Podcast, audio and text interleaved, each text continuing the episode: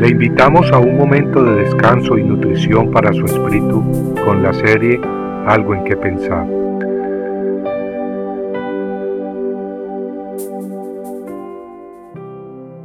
No ocultará más a sus asesinos. He aquí, Jehová va a salir de su lugar para castigar la iniquidad de los habitantes de la tierra contra él. Y la tierra pondrá de manifiesto su sangre derramada, y no ocultará más a sus asesinados. Isaías 26, 21. Muchos asesinatos han ocurrido en la historia de la humanidad, empezando con el asesinato de Abel, hijo de Adán y Eva, a manos de su hermano Caín. Desde entonces la tierra ha sido y sigue siendo escenario de violencia y continuo derramamiento de sangre. Caín derramó la sangre de su hermano Abel por envidia, por celos. Santiago escribió en el Nuevo Testamento las siguientes palabras. ¿De dónde vienen las guerras y los conflictos entre vosotros? ¿No vienen de vuestras pasiones que combaten en vuestros miembros? Codiciáis y no tenéis, por eso cometéis homicidio. Sois envidiosos y no podéis obtener, por eso combatís y hacéis la guerra. Amigos, Dios es bondadoso y soberano, y si reconocemos su naturaleza poderosa y santa, y venimos ante Él con humildad, Él siendo un Padre perfecto y de amor no nos negará lo que necesitamos. Mas si lo que buscamos es la venganza, o la vanagloria y el poder, no contemos entonces con el favor de Dios. Satanás, príncipe de las tinieblas, incita a guerras, a destrucción y muerte por donde puede. Mientras tanto, la tierra cubre a sus muertos. Sus asesinos buscan excusar por otra parte sus acciones y de distintas maneras. Unos asesinan supuestamente para sobrevivir, otros supuestamente para lograr paz, y otros supuestamente para cobrar cuentas. Otros asesinan motivados por pasiones o impulsos descontrolados. Los psicólogos en Estados Unidos dicen muchas veces, pobrecito, no es culpable realmente de cometer el asesinato violento que cometió, pues no sabía lo que hacía.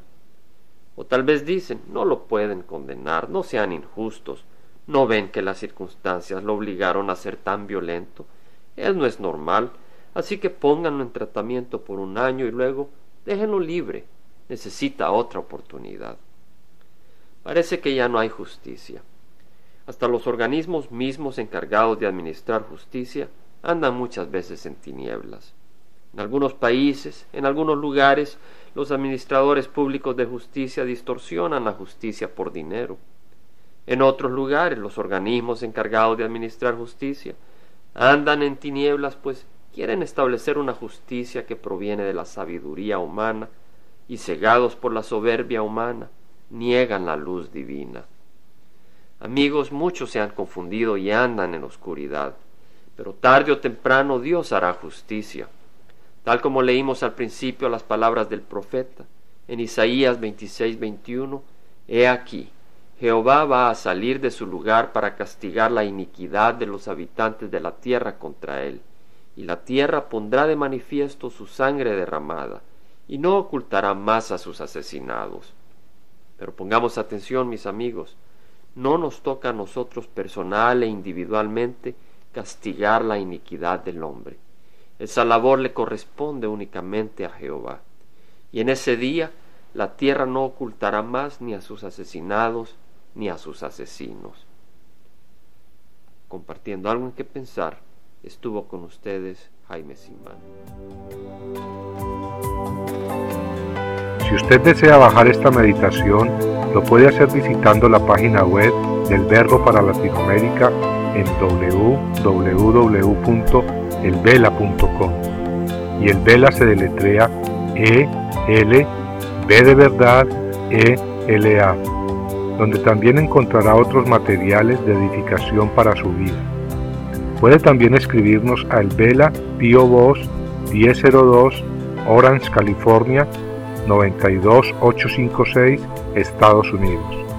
Dios le bendiga.